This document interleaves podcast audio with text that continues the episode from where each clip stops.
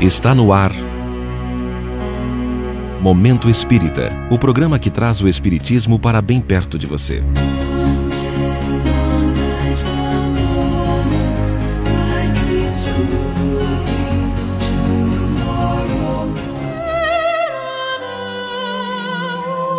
O melhor para mim.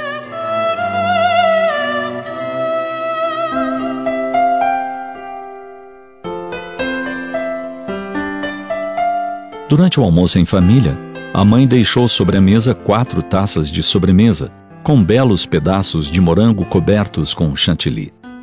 As taças eram transparentes, permitindo ver as frutas misturadas à cobertura e observá-las de vários ângulos. O filho mais velho, que vivia a adolescência, passou a analisar cuidadosamente uma a uma, erguendo e trazendo para mais perto dos olhos. O que você está fazendo, meu filho? perguntou o pai curioso. Estou contando os morangos para poder ficar com a taça que tiver mais. O pai se surpreendeu com aquela atitude. E você acha isso certo? perguntou serenamente. Foi o menino agora o surpreendido com a questão. Por sua expressão facial, realmente não tinha parado para pensar em certo ou errado naquela situação. Parecia algo tão simples que não precisava cogitar de nenhuma filosofia profunda ou conflito ético. Tanto que demorou para responder. Após alguns segundos de silêncio, dando com os ombros e buscando simplificar sua atitude, disse: Eu tenho que pensar no que é melhor para mim, não acha?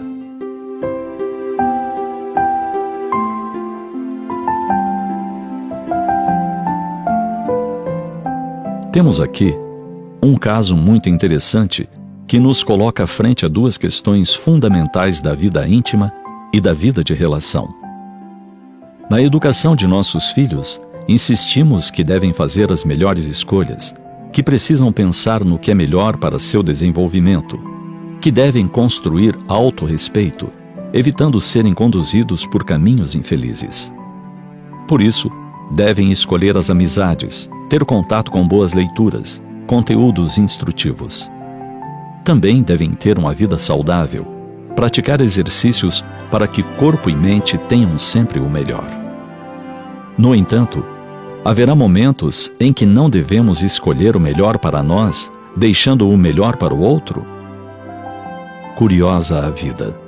Curiosas as leis divinas. Voltando ao caso em análise, Poderíamos dizer que é exatamente essa mentalidade individualista que levou a sociedade atual ao estado de decadência moral em que nos encontramos. Na raiz de todos os nossos males está exatamente esse individualismo louco que deseja o bem somente para si. É aqui que precisamos projetar luz para entender melhor como conjugarmos, ao mesmo tempo, os dois pensamentos. Primeiro ponto. Não há mal nenhum em querermos o bem para nós mesmos, em fazermos boas escolhas. O caminho do alto amor nos conduz nessa direção. O egoísmo se apresenta quando pensamos apenas no nosso bem, quando o nosso usufruir significa a escassez do outro. Quando o nosso excesso priva o próximo de ter o mínimo necessário quando uma taça de sobremesa tem 10 morangos e a outra não tem nenhum. Segundo ponto. A lei de sociedade, uma das grandiosas leis de Deus, nos mostra também que somos mais felizes quando compartilhamos, que somos mais realizados quando trazemos outros conosco. A lei de sociedade respeita sua irmã, a lei de justiça, de amor e de caridade que nos recompensa com a felicidade quando dividimos, quando doamos, quando pensamos mais no coletivo e menos no individual. Em resumo, podemos pensar no que é melhor para nós, mas ao mesmo tempo, no que é melhor para todos.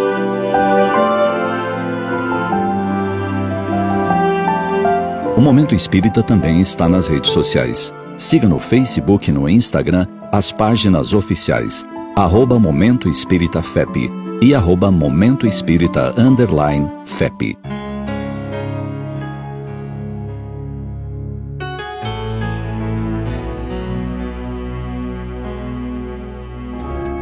E assim chegamos ao final de mais um Momento Espírita. Hoje, terça-feira, 25 de maio de 2021. Sempre num oferecimento da livraria mundoespírita.com.br. Christ.